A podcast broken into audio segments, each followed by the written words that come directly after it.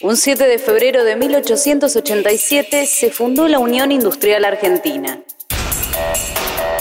Con la celebración de una asamblea que convocó a 900 personas, se dio origen a la UIA. El presidente fue el senador Antonio Cambaceres, quien gestionó el primero de los censos industriales. Aquel relevamiento registró 400 emprendimientos que daban trabajo a 11.000 obreros. La entidad agrupa empresas y cámaras patronales sectoriales vinculadas a las actividades de la industria argentina. La UIA forma parte del grupo de los ocho, que agrupa a la Sociedad Rural Argentina, a la Unión Industrial Argentina, Cámara Argentina de Comercio, Cámara de la Construcción, Bolsa de Comercio, la Asociación de Bancos Privados de Capital Argentino y la Asociación de Bancos de la Argentina.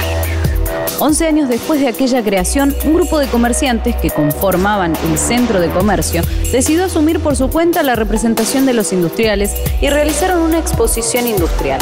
A su vez, entrevistaron al presidente Julio Argentino Roca, a quien le pidieron la apertura de la aduana para manufacturas de origen extranjero. La UIA expresó su disconformidad con las medidas propuestas, por lo que la central Fabril decidió realizar un acto que convocó a todos los industriales del país el 26 de julio de 1899. Los diarios de la época mencionaron que convocó a 70.000 personas.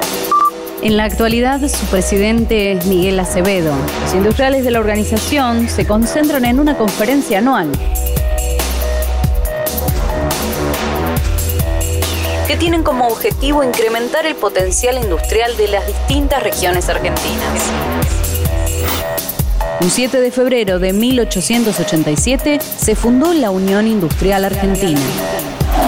La historia también es noticia. Radio Perfil.